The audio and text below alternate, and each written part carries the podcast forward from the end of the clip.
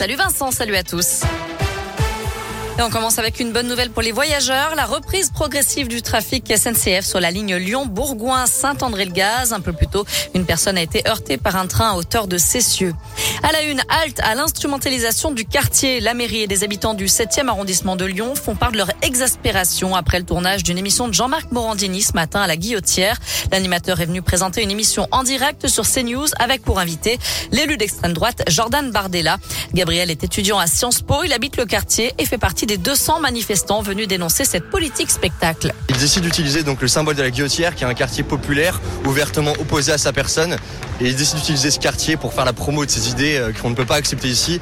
Voilà pourquoi la guillotière a aujourd'hui décidé de montrer qu'elle n'acceptait pas que Jordan Bardella utilise le symbole de la guillotière euh, pour la promotion de ses idées ici à la guillotière. Dans le contexte des élections actuellement, c'est ce qui fait le plus de buzz, c'est ce qui fait le plus de chiffres. Donc on peut comprendre pourquoi ils font ça, mais par contre de notre côté, c'est notre rôle de ne pas accepter qu'ils l'utilisent et de contrer cette utilisation pour faire en sorte euh, que ça continue pas par la suite, de faire en sorte que ce genre d'événement ne puisse plus arriver.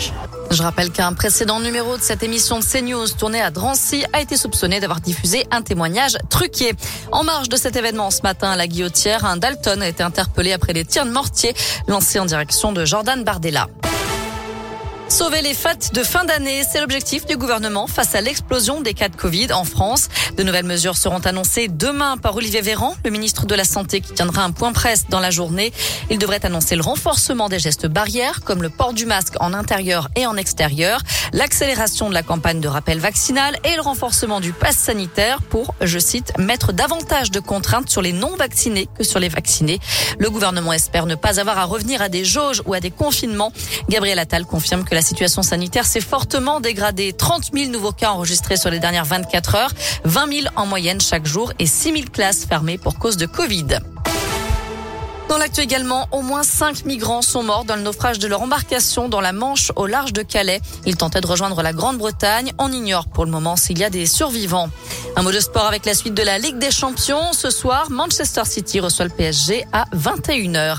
Et puis une petite révolution en rugby, l'assouplissement des règles d'éligibilité pour les internationaux. Concrètement, à partir de l'année prochaine, un joueur international pourra changer de fédération une seule fois à condition de démontrer un lien étroit et crédible avec la nouvelle fédération par le biais du droit de naissance. C'est ce qu'a annoncé l'instance mondiale aujourd'hui. 17h03 direction radioscoop.com avec la question du jour Noémie.